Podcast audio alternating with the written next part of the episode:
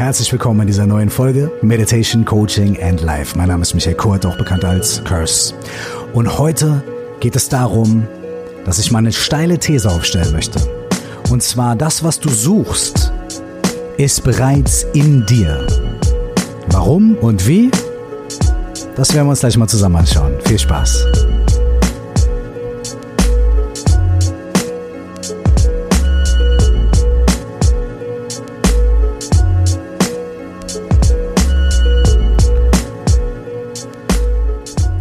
Und willkommen zurück euch allen hier bei Meditation Coaching and Life. Vielen Dank, wenn ihr ganz neu dabei seid. Vielen Dank, wenn ihr schon ganz lange dabei seid. Ich weiß jede einzelne von euch und jeden einzelnen von euch total zu schätzen und ich freue mich auch immer über das Feedback, was ich von euch bekomme, ähm, sei es per Mail oder sei es in der Facebook-Gruppe oder sei es per privater Nachricht irgendwo auf den sozialen Netzwerken. Ihr wisst ja, ne? Ähm, ich freue mich sehr, sehr, sehr darüber und äh, ich bekomme sie alle mit und ich lese sie alle und äh, ähm, werde auch immer wieder dazu inspiriert, auch in Momenten, in denen ich vielleicht auch mal Schwierigkeiten habe, weil wahnsinnig viel los ist in meinem Leben, dann zu sagen, oh, ich muss mich hinsetzen, eine neue Podcast-Folge machen, wöchentlich und so weiter. Auch immer wieder werde ich dazu inspiriert, ähm, zu, zu bestimmten Themen zu kommen oder mich wirklich dann doch nochmal hinzusetzen und das wirklich durchzuziehen. Ähm, vor allem auch dadurch, dass ich so viel Feedback von euch bekomme. Also vielen, vielen, vielen herzlichen Dank. Wenn ihr möchtet, schreibt mir ähm, auch weiterhin gerne an coaching at curse.de oder erreicht mich über die sozialen Netzwerke. Ich bin als Curse bei, bei Facebook, bei Instagram und äh, natürlich, wenn ihr möchtet, kommt in die 4O plus X Facebook-Gruppe und ähm, ich glaube, dann habe ich jetzt irgendwie alle, alle Möglichkeiten genannt. Oder natürlich, wenn ihr mich irgendwo auf der Straße seht, äh, wenn ihr Bock habt, sagt natürlich auch irgendwie, ey, was geht. Ähm, Heute möchte ich äh, den Podcast anfangen damit, dass ich drei kurze Geschichten erzählen möchte. Ja, äh, diese drei kurzen Geschichten ähm, kommen alle an einem ähnlichen Punkt raus. Und äh, es ist immer ein bisschen anders, aber sie harmonieren miteinander und ich glaube, sie machen äh, die Punkte, die ich zum heutigen Thema machen möchte, ziemlich deutlich klar. Diese drei Geschichten sind wahr, nach allem, was man so weiß. Ähm, zwei davon habe ich sogar selbst erlebt und mh, hm, sind nur kurz, aber ich glaube, dass die Punkte, die darin vorkommen, sehr wichtig und sehr, sehr, sehr ähm, äh, grundlegend sind und vor allem grundlegend für das, worüber ich heute hier sprechen möchte. Und grundlegend vor allem auch für das, was mir in den letzten Jahren immer wieder wahnsinnig geholfen hat und was glaube ich auch eine meiner eins meiner größten Learnings könnte man sagen ist, aber auch immer noch und immer weiterhin und wahrscheinlich auch noch für ganz lange Zeit eine meiner größte, größten Aufgaben. Ähm, diese Punkte, die ich hier jetzt machen möchte, mir selbst auch immer wieder zu sagen und auch immer wieder dahin zurückzukehren zu kehren und mich immer wieder daran zu erinnern und immer wieder selbst ähm, mir das ins Gedächtnis zu rufen und mich neu danach auszurichten. Ich glaube, diese Punkte, eigentlich ist es nur ein Punkt, aber er hat verschiedene Facetten, sind unglaublich wichtig für alle von uns, wenn wir uns wünschen, ähm, mehr Klarheit im Leben zu haben, mehr Ruhe vielleicht, mehr Frieden einkehren zu lassen, vielleicht ein bisschen mehr Entspannung zu, zu spüren in unserem Leben. Ich glaube, dann sind diese Punkte sehr, sehr, sehr wichtig und vor allem extrem hilfreich, wenn wir uns immer wieder daran erinnern. Okay, so.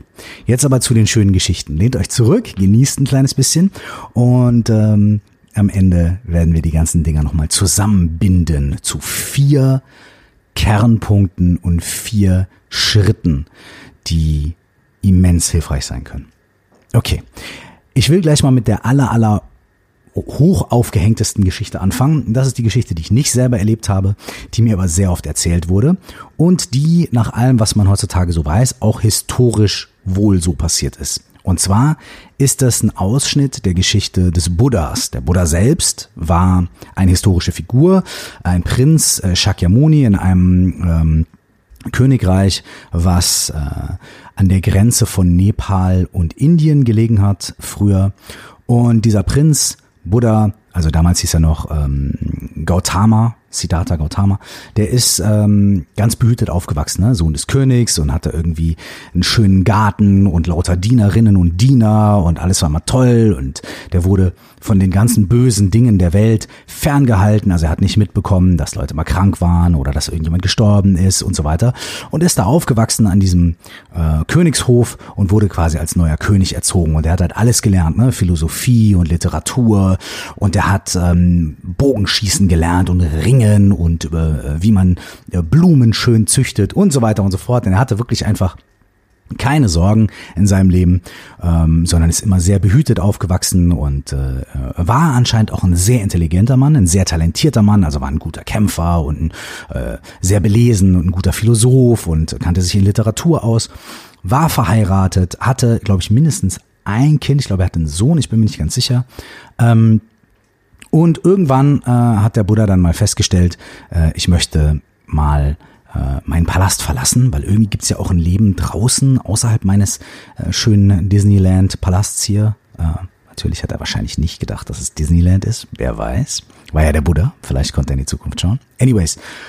Und dann hat er sich ähm, mit so einem Wagenfahrer äh, verbündet und ist, äh, hat sich quasi äh, von diesem Fahrer, Wagenfahrer, der ähm, Sachen aus der Stadt immer in den Königspalast gebracht hat und Sachen aus dem Königspalast zurück in die Stadt und so weiter. Also quasi wie so eine Art äh, äh, Bote, äh, hat sich mit dem irgendwie verbündet und hat sich dann versteckt bei dem im Wagen und ist mit dem gemeinsam rausgefahren. Und als er dann draußen war, vor den Mauern seiner eigenen Stadt, hat er gesehen, in der Welt gibt es Schwierigkeiten, in der Welt gibt es Probleme.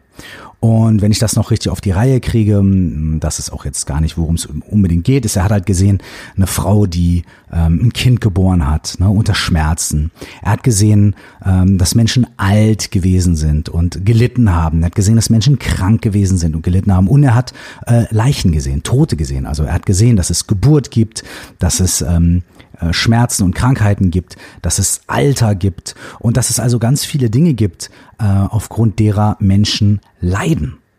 Und das war so der erste Schritt, den der Mann gemacht hat. Ähm, aus seinem eigenen Königspalast, aus seinem Glashaus heraus, ja, aus seinem schönen Disneyland herauszugehen, wo alles in Ordnung war und in die Welt zu gehen und zu sehen, oh, in der Welt gibt es Schwierigkeiten, in der Welt gibt es Leid.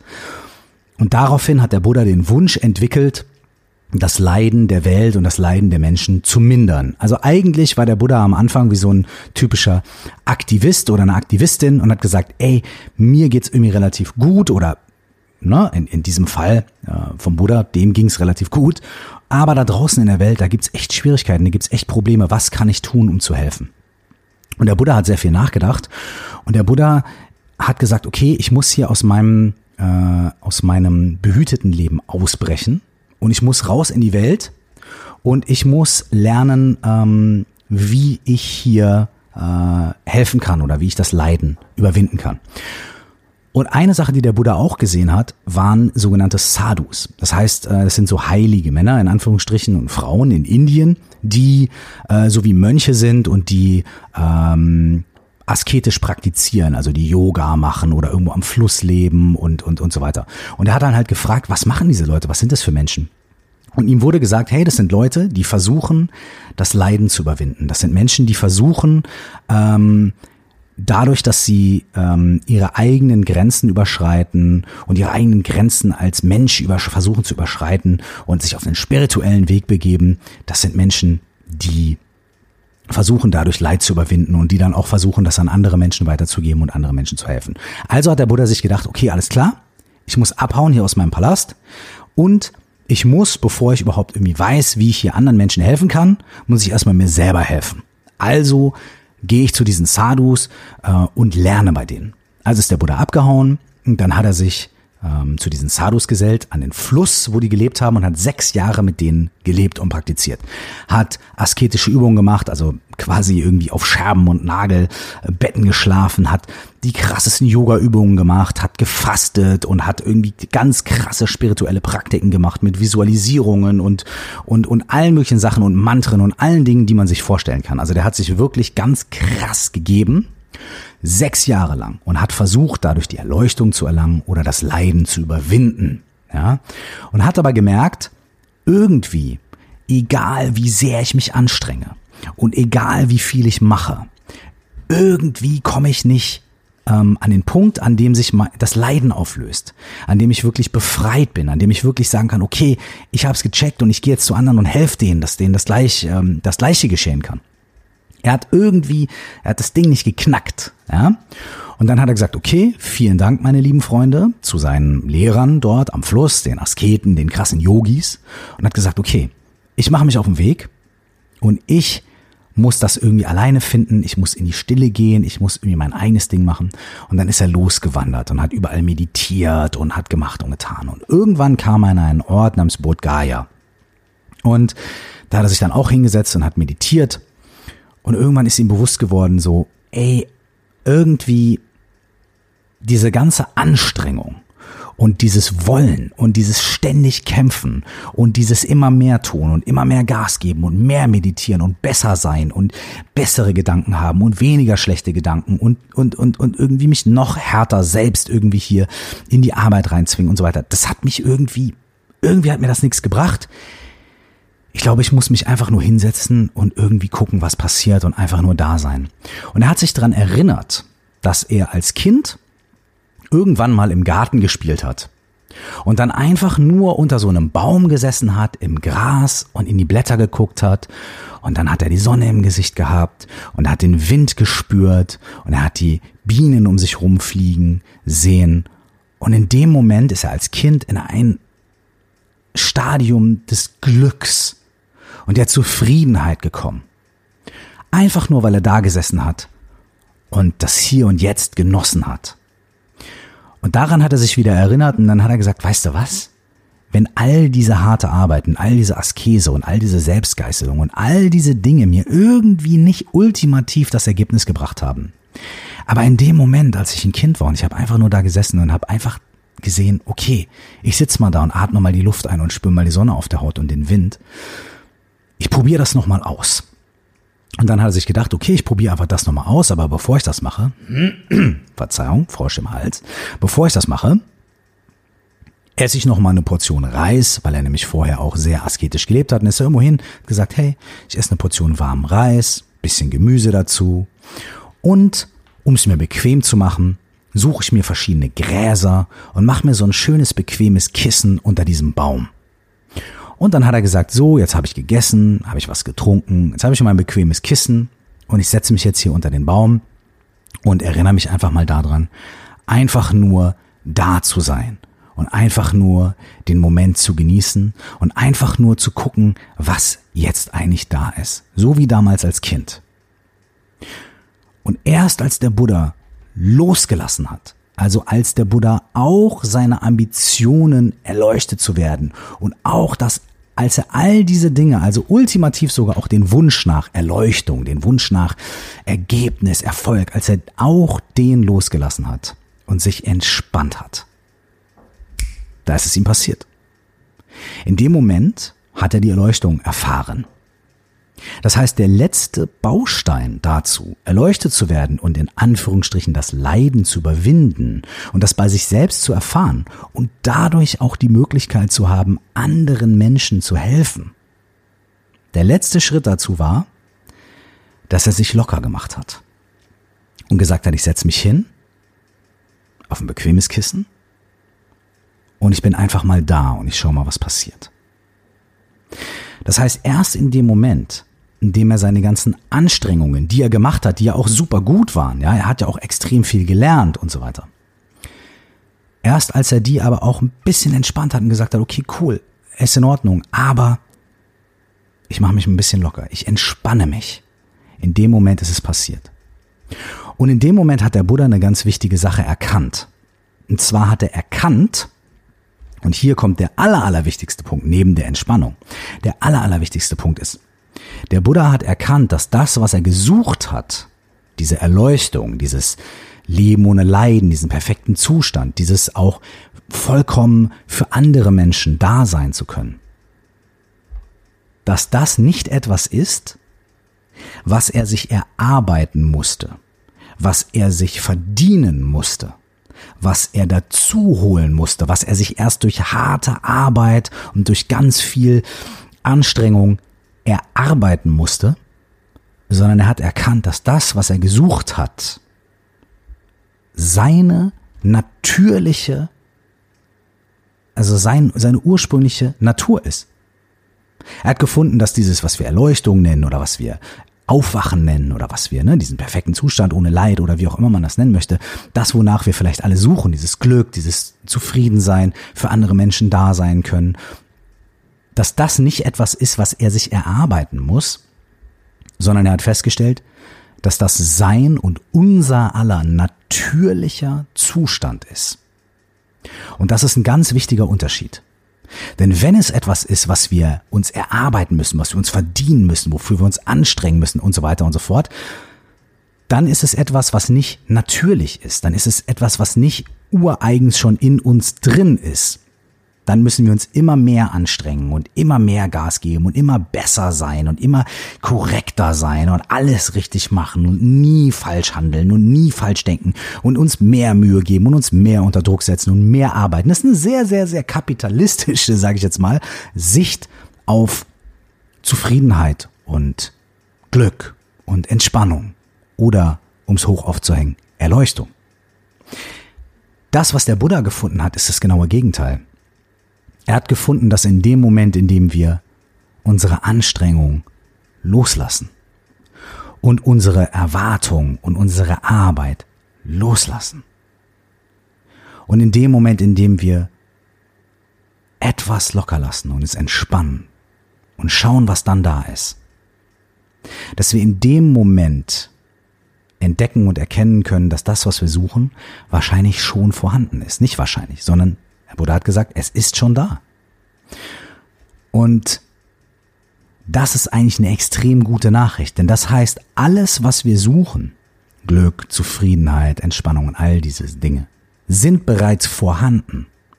Die sind in uns drin. Wir müssen nur zulassen, dass wir es spüren und dass wir es wahrhaben und dass wir es merken. Dazu gibt's so eine Analogie. Ich glaube, ich habe das in einer anderen Podcast-Folge auch schon mal erzählt. Vielleicht, wenn ihr das alles schon gehört habt, äh, sagt ihr, hm, ah ja, weiß ich schon, kenne ich schon. Perfekt, wenn ihr das schon wisst und schon kennt, super. Warum hört ihr diesen Podcast? Warum sitzt ihr nicht einfach irgendwo und genießt es und entspannt euch? Nein, nein, Spaß beiseite. Also, es gibt eine Analogie und zwar ist das ganz einfach. Es ist so, hey, ähm, wenn also hier, ne, eine, eine Trinktasse. Ich gebe dir eine Tasse und da war vorher Kaffee drin. Und dann sage ich dir, mach mal diese Tasse sauber. Ja? Wenn die Natur der Tasse nicht eh grundsätzlich schon sauber wäre, dann könntest du diese Tasse gar nicht sauber machen. Denn wenn diese Tasse grundsätzlich in sich selbst verschmutzt wäre, dann könntest du diese Tasse ja gar nicht auch weder mit Wasser noch mit irgendwie einem Tuch und so weiter reinigen. So, dann müsstest du ja irgendwas um diesen Schmutz drumherum bauen und müsstest die Tasse neu töpfern oder müsstest sie zerschlagen und äh, den Dreck rausnehmen und so weiter und so fort. Das heißt, du könntest gar nicht diese Tasse sauber machen, wenn sie von Natur aus, wenn die Natur der Tasse wäre, sie ist dreckig. Wenn die Natur der Tasse aber ist, sie ist eigentlich sauber, weil es ein Stück Porzellan und so weiter, und sie wird einfach nur dadurch dreckig, dass du was trinkst und dass du sie benutzt und so weiter und so fort, dann ist es ja ein leichtes, diese Tasse zu säubern. Du nimmst einen Schwamm, du nimmst irgendwie Spüli oder keine Ahnung was oder einfach nur Wasser und ein Tuch, machst diese Tasse sauber. Und genauso ist es mit der Natur von uns Menschen. Ja?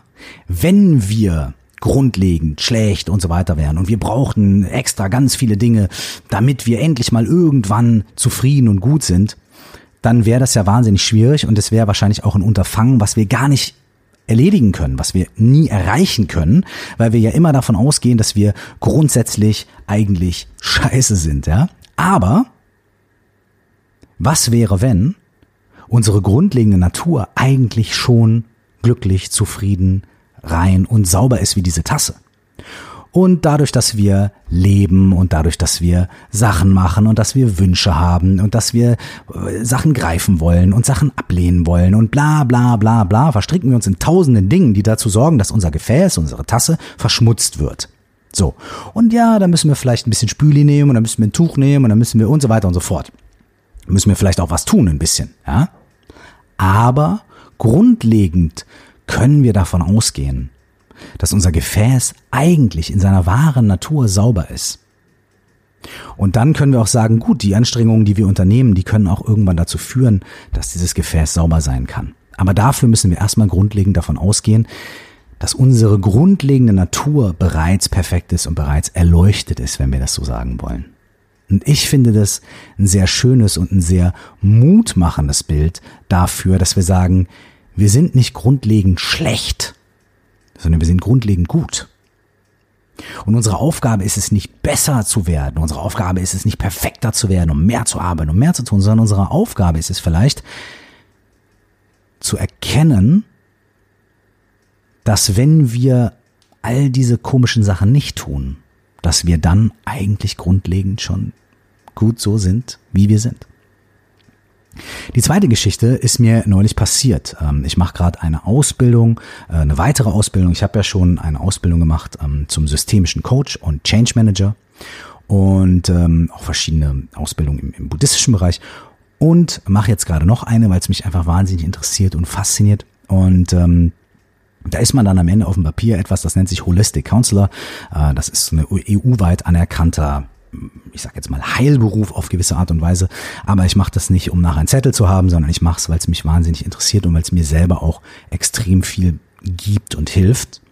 Ähm, und da lernen wir nicht nur ähm, mh, hm, äh, theoretische Dinge, ja, und lesen oder, oder, oder, oder, oder machen Notizen, sondern wir arbeiten extrem viel mit diesen Methoden, mit diesen Techniken und diesen Herangehensweisen, die wir dort lernen. Also wir machen sehr viele Coachings miteinander und auch mit anderen Leuten und so weiter. Und immer wieder haben wir das auch, dass wir dann da halt sitzen und uns auch in der großen Gruppe irgendwie austauschen. Und äh, die Leute, die das unterrichten, ähm, wenden manchmal auch bestimmte Techniken an oder bestimmte äh, äh machen bestimmte ähm, Formen von therapeutischer Arbeit, um halt irgendwie auch zu zeigen, wie sowas funktioniert, anhand von echten Beispielen. Und eine von unseren Teilnehmerinnen hatte ein ziemlich ähm, starkes Problem. Sie hat mit ziemlich starken Schuldgefühlen zu kämpfen äh, gehabt und, und, und diese Schuldgefühle standen ihr im Weg vom Glück, um es jetzt einfach mal so ein bisschen runterzubrechen.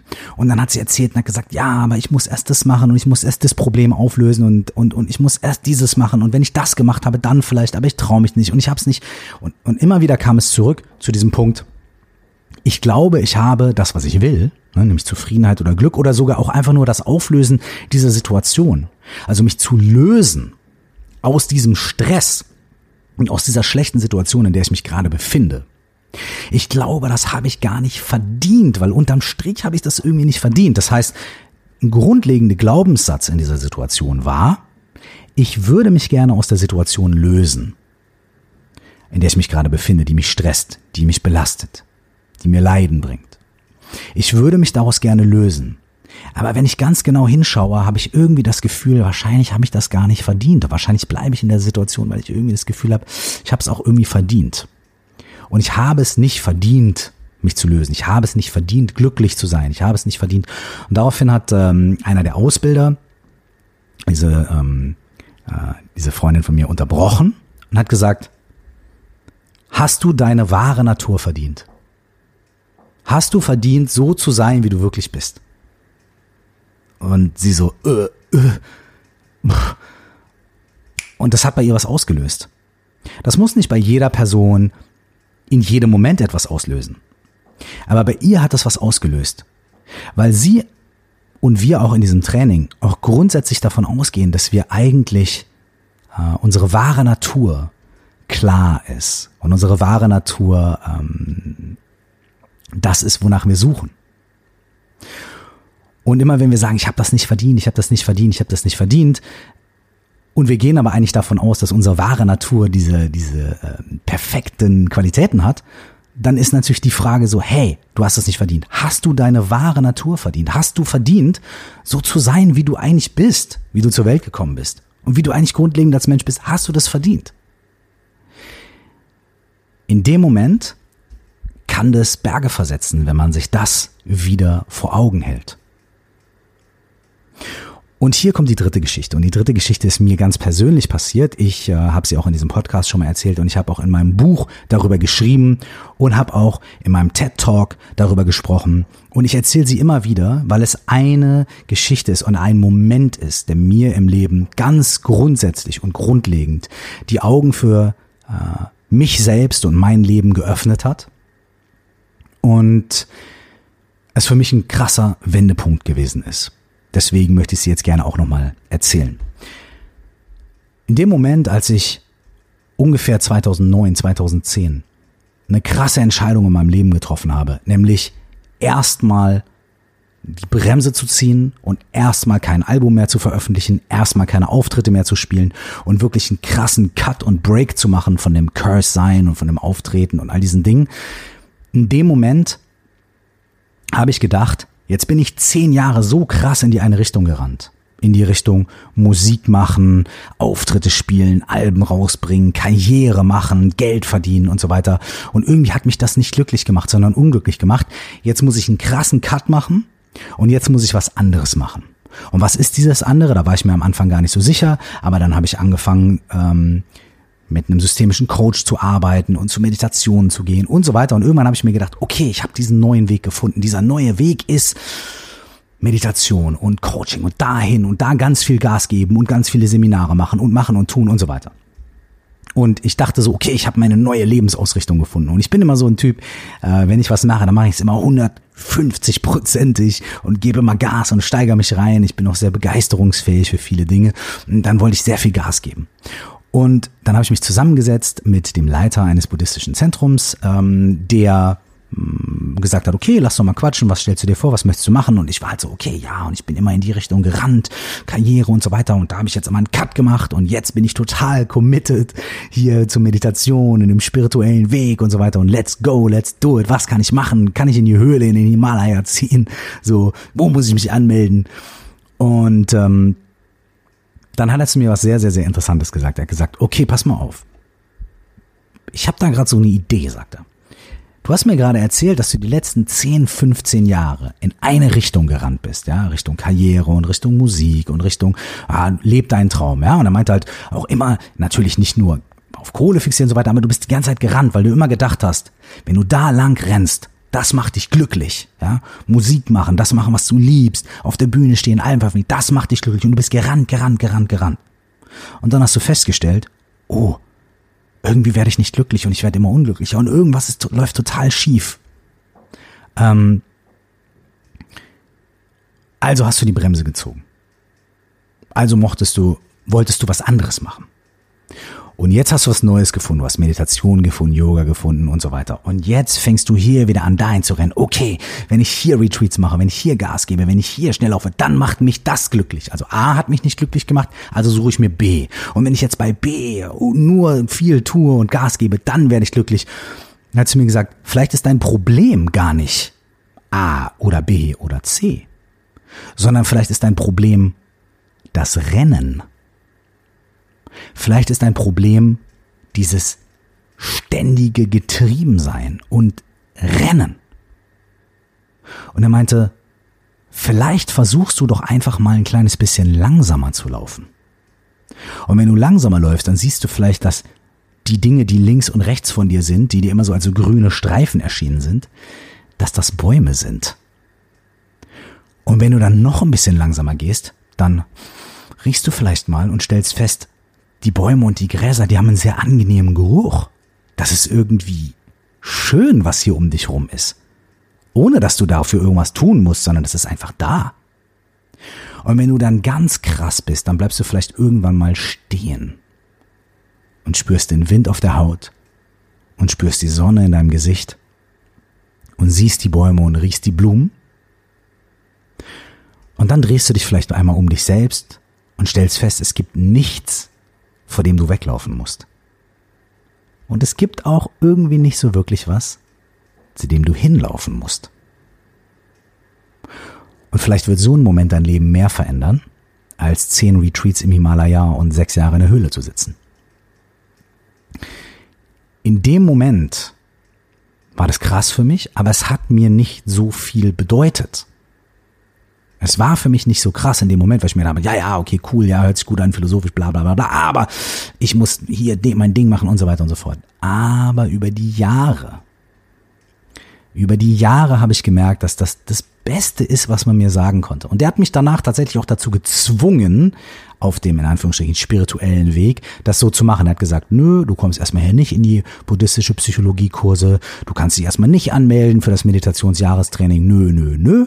Du kommst erstmal einmal, zweimal, dreimal die Woche, so oft du willst, in die offenen Kurse und machst erstmal hauptsächlich hier tibetisches Yoga und kommst erstmal runter und lernst erstmal langsamer zu laufen. Und wenn du das mal ein halbes Jahr gemacht hast, dann kannst du hier mal anfangen, dich fortzubilden und dann schauen wir mal weiter. Und das war, es hat mir überhaupt nicht geschmeckt. Es hat mir überhaupt nicht geschmeckt. Aber es war der beste Rat, den ich bekommen habe. Es war einer der besten Ratschläge, die ich in meinem Leben bekommen habe. Langsamer zu laufen. Denn langsamer laufen ist vielleicht der Schlüssel dazu, dass wir unsere wahre Natur nicht nur als Theorie erkennen, sondern in der Praxis auch wahrnehmen können. Die erste Geschichte vom Buddha sagt auch, dass nicht die Aktivität das Problem war und sein ganzes Arbeiten und Streben, sondern sein Problem war, dass er immer gerannt ist. Und in dem Moment, in dem er sich hingesetzt hat und sich locker gemacht hat, da konnte er was sehen. Und was er gesehen hat, ist seine wahre Natur.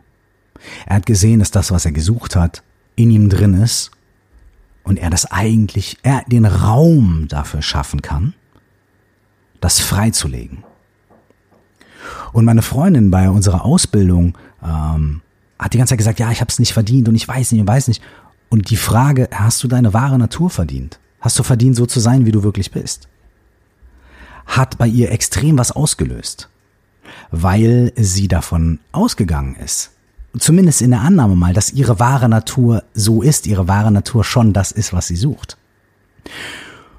Und der Zugang dazu, das überhaupt zu sehen oder überhaupt annehmen zu können, ist erstmal langsamer zu gehen.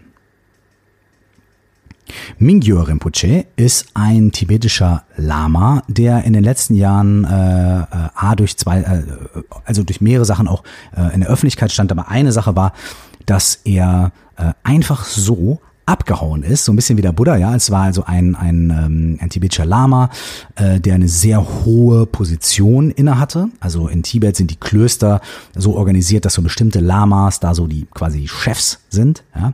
Und er hatte eine sehr hohe Position inne, das heißt, äh, er hatte sehr viel Verantwortung, sehr viele Mönche, die unter ihm gelernt haben und er hatte auch so mehrere Vereine und Organisationen, die er geleitet hat und so weiter. Und er hat sich mit seinem engsten Vertrauten abgesprochen und ist irgendwann tatsächlich über Nacht abgehauen und ist, ich glaube, zwei oder drei Jahre auf Wanderschaft gewesen, ohne Handy und so weiter. Und ohne Geld und einfach nur in ganz einfachen Roben. Und ihm sind krasse Sachen passiert. Der ist total krank geworden, hat erstmal hat gedacht, dass er stirbt, dann hat er sich langsam wieder äh, berappelt und dann lag er in irgendwelchen Höhlen und war im Wald und so weiter und so fort und ist dann irgendwann wieder zurückgekommen in sein Kloster und hat gesagt, okay, ähm, ich habe was gelernt. Ich habe mir daraus was mitgenommen, was ich in meinem traditionellen Lama-Training oder meiner traditionellen Ausbildung hier im Kloster vielleicht so nicht habe lernen können. Und ich glaube, er hat letztes oder vorletztes Jahr äh, so eine Neujahrsbotschaft geschrieben und da ging es im Groben um das gleiche Thema, über das wir jetzt hier heute gesprochen haben. Und zwar unsere wahre Natur und dass der Buddha schon in uns drin ist und ähm, er hat gesagt, ähm, er hat einen sehr, sehr, sehr wichtigen Punkt gemacht und er hat gesagt, einer der großen Schlüssel dazu, und das ist der vierte Punkt, den ich machen möchte, einer der großen Schlüssel dazu, das wirklich zu sehen und zu erkennen in uns, ist Wertschätzung. Wertschätzung, Dankbarkeit und Wertschätzung. Und er hat weiterhin geschrieben, in dem Moment, in dem wir langsamer werden und uns nicht nur darauf konzentrieren, was wir erreichen wollen, was wir machen wollen, wo wir hin wollen, was für Probleme wir lösen wollen. In dem Moment, in dem wir nicht so sehr rennen, sondern ein bisschen langsamer gehen, werden wir unsere Aufmerksamkeit ganz automatisch mehr auf die kleinen Dinge des Lebens lenken. Die ganz kleinen Momente, in denen die Dinge schon gut sind, so wie in meinem Beispiel, auf einmal, wenn wir langsamer laufen, sehen wir vielleicht, dass diese grünen Streifen neben uns Bäume waren und Bäume sind. Und wenn wir noch ein bisschen langsamer laufen, können wir die vielleicht riechen und merken vielleicht, boah, das ist aber sehr angenehm und ich habe nichts für diese Bäume getan. Ich habe nicht dafür gearbeitet, dass sie da sind. Äh, ich habe keine krassen Ziele erreicht dafür, dass ich jetzt dann endlich riechen kann. Nee, ich kann riechen, ich kann sehen, ich kann das wahrnehmen.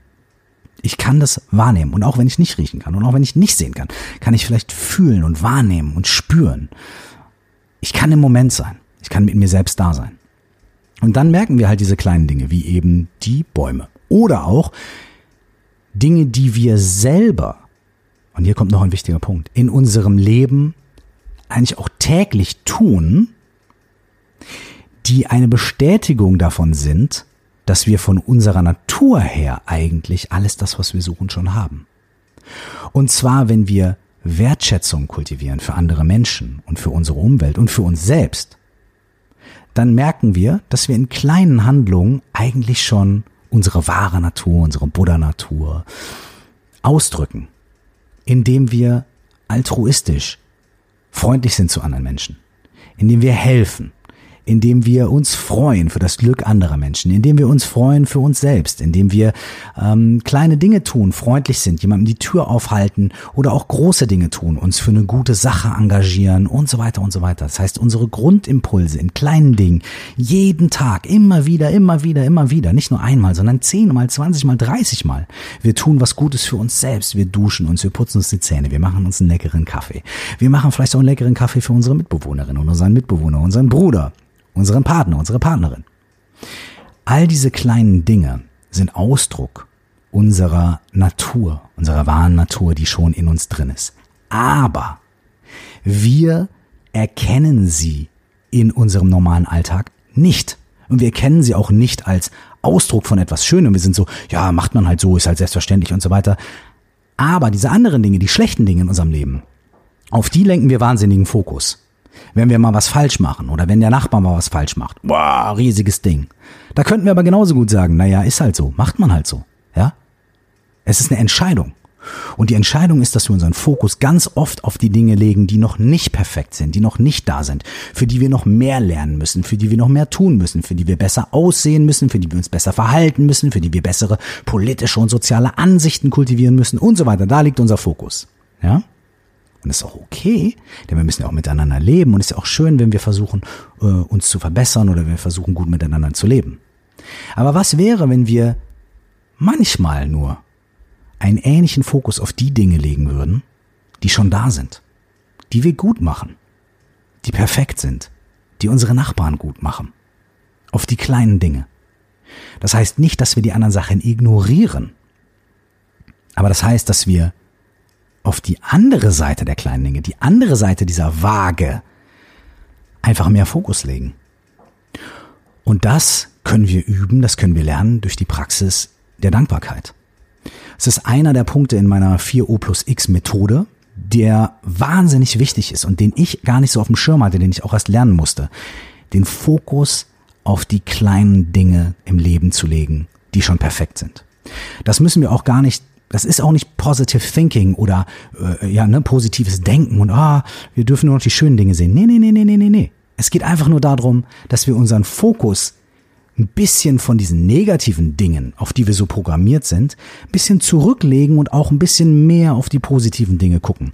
Und zwar versuchen wir nicht, die negativen Dinge nicht mehr zu sehen. Die sehen wir immer noch sondern wir versuchen unseren Fokus auch ein kleines bisschen mehr auf die positiven Dinge zu lenken. Und die müssen wir nicht erfinden, die müssen wir uns nicht einreden, da müssen wir nicht vorm Spiegel stehen, Affirmationen machen und sagen, oh, okay, jetzt sehe ich nur noch gute Dinge. Nee, nee, es ist ganz einfach. Zum Beispiel, wie ich auch in dem Buch, ähm, stell dir vor, du wachst auf mit der 4O plus X Methode. Eine der Sachen, die ich da vorschlage, ist, ein kleines Dankbarkeitstagebuch zu führen. Das könnt ihr auch erstmal nur in eurem Kopf führen. Und zwar jeden Tag mal für drei Minuten die Aufmerksamkeit auf die positiven Dinge in deinem Leben zu lenken, die bereits da sind, für die du dich nicht verbessern musst, für die du nicht äh, schöner sein musst, schlauer sein musst oder dich anstrengen musst oder wie der Buddha sechs Jahre äh, in der Askese leben musst, sondern die Dinge, die du sehen kannst, wenn du ein bisschen langsamer läufst, und dir ein bequemes Kissen nimmst und dich einfach mal unterm Baum setzt. Oder noch nicht mal das, sondern wenn du dir einfach nur einen Kaffee machst. Was ist das Positive? Was ist das Schöne in deinem Leben, was schon da ist? Was ist da? Was funktioniert? Was ist schon positiv? Und was ist im zweiten Schritt vielleicht dann auch ein Ausdruck dieser grundsätzlich eigentlich guten Natur, die wir wahrnehmen können, wenn wir langsamer laufen und hinschauen. Manche Leute sagen dann, ja, wie kann man denn den Fokus darauf lenken, was gut ist, wenn so viele Dinge schlecht sind in der Welt? Die Antwort ist, bei all den Dingen, die schlecht sind in der Welt, wie können wir es nicht tun? Wie können wir, wenn wir gut miteinander leben wollen, wenn wir gut mit uns selbst leben wollen, und das ist die Basis dafür, auch gut mit anderen Menschen zu leben, wenn wir gut mit uns selbst leben wollen und gut mit anderen Menschen, wie können wir es uns leisten, nicht auf die guten Dinge zu schauen, nicht auf die schönen Dinge, nicht auf die Dinge zu schauen, die bei uns selbst schon in Ordnung und gut sind, nicht auf die Dinge zu schauen, die uns Menschen miteinander verbinden, die unser Nachbar gut macht, unsere Nachbarin oder die Menschen aus einem anderen Land oder keine Ahnung was. Wie können wir es uns leisten, wenn wir gut mit uns leben wollen und gut mit anderen Menschen leben wollen? Nicht die kleinen Dinge wertzuschätzen. Denn die kleinen Dinge, die wir wertschätzen können, sind eigentlich gar nicht so klein. Und es sind auch gar nicht so wenige. Wir sind nur darauf programmiert, unseren Fokus nicht auf sie zu richten. Dabei wäre diese Dinge zu sehen, diese Dinge zu erkennen, diese Dinge wertzuschätzen, die stärkste Power, die wir haben können, die wir uns selbst geben können und die stärkste Power, die wir dadurch auch anderen Menschen geben können, um besser miteinander zu leben, besser miteinander umzugehen und auch die Probleme der Welt anzupacken. Vier Punkte. Erstens, wisse, das, was du suchst, ist schon in dir drin. Du hast es bereits. Du musst dafür nicht besser sein, schneller sein, schöner sein und so weiter. Das, was du suchst, ist bereits in dir. Und wenn du das jetzt nicht glauben kannst, kannst du vielleicht mindestens den Gedanken als Experiment annehmen und dir die Frage stellen, okay, wenn das, was ich suche, bereits in mir drin wäre, wie würde ich das entdecken? Was könnte ich tun, um diese Annahme zu bestätigen? Das ist ein wissenschaftlicher Ansatz. Das ist zu sagen, okay, schauen wir mal, wenn dem so wäre, was wären die Beweise, die dafür sprechen würden und was wären die Methoden, die ich nutzen könnte, um das zu entdecken? Erstens, wisse, dass das, was du suchst, bereits in dir drin ist. Und wenn du es nicht annehmen kannst, nimm es mal als Experiment. Zweitens, das, was du bist, das, was deine wahre Natur ist, hast du verdient. Du hast verdient, so zu sein, wie du bist. Du bist es wert, so zu sein, wie du bist. Es gibt auch gar keine andere Möglichkeit für dich in Essenz, als so zu sein, wie du wirklich bist. Das heißt, ja, du darfst dich um dich selbst kümmern und dadurch auch mehr Kapazität haben, um dich um andere zu kümmern. Ja, du darfst langsamer laufen und hinschauen. Ja, du bist es wert und du hast es verdient, denn das bist du. Der dritte Punkt ist, lauf langsamer. Bei all den Dingen, die du draußen tust. Lauf langsamer und mach dir manchmal ein bequemes Kissen und setz dich unter einen Baum. Und lach und fühl und spür und lass es langsam angehen. Und der vierte Punkt ist Wertschätzung für die kleinen Dinge im Leben. Wenn du weißt, dass das, was du suchst, schon in dir drin ist, dann sei dir bewusst, du kannst gar nicht anders, als das zu sein, was du bist, in deiner Essenz. Und deswegen hast du es auch verdient, deswegen bist du es wert und deswegen, it is the way. Drittens, um das zu sehen, lauf langsamer. Wenn du langsamer läufst, siehst du auf einmal die Bäume neben dir und riechst die Blumen. Und viertens, wenn du langsamer läufst, kannst du beginnen, die Dinge, die schon da sind und die gut sind im Leben, zu schätzen, mehr zu sehen und mehr Dankbarkeit dafür zu entwickeln. Und wenn du das tust, dann kannst du dich über diese kleinen Indizien, diese kleinen Beweise, diese kleinen Momente, die du auf einmal siehst, auch wieder wie in einem Full Circle zurück an die Eins erinnern und sagen, okay, Vielleicht sind dies diese Beweise, die ich in meinem Experiment hier da versuche, dass alles, was ich möchte, bereits in mir drin ist. Und dann beginnt der Kreislauf von vorne. Vielen Dank, dass ihr heute zugehört habt. Ähm, wenn ihr mir Feedback geben wollt, bitte macht es über die sozialen Netzwerke, über coaching at curse.de, wenn ihr möchtet, oder kommt in die 4 plus X. Stell dir vor, du warst auf Facebook-Gruppe. Ich freue mich darauf, von euch zu hören, euch zu sehen. Und das, was du suchst, ist in dir drin. Du hast es verdient. Lauf langsam. Sieh die kleinen Dinge. Und dann kommen wir wieder zurück zur Eins. Das, was du suchst, ist bereits da. Viel Spaß und Freude damit. Und wir hören uns beim nächsten Mal. Bis dahin nur das Allerbeste. Ciao.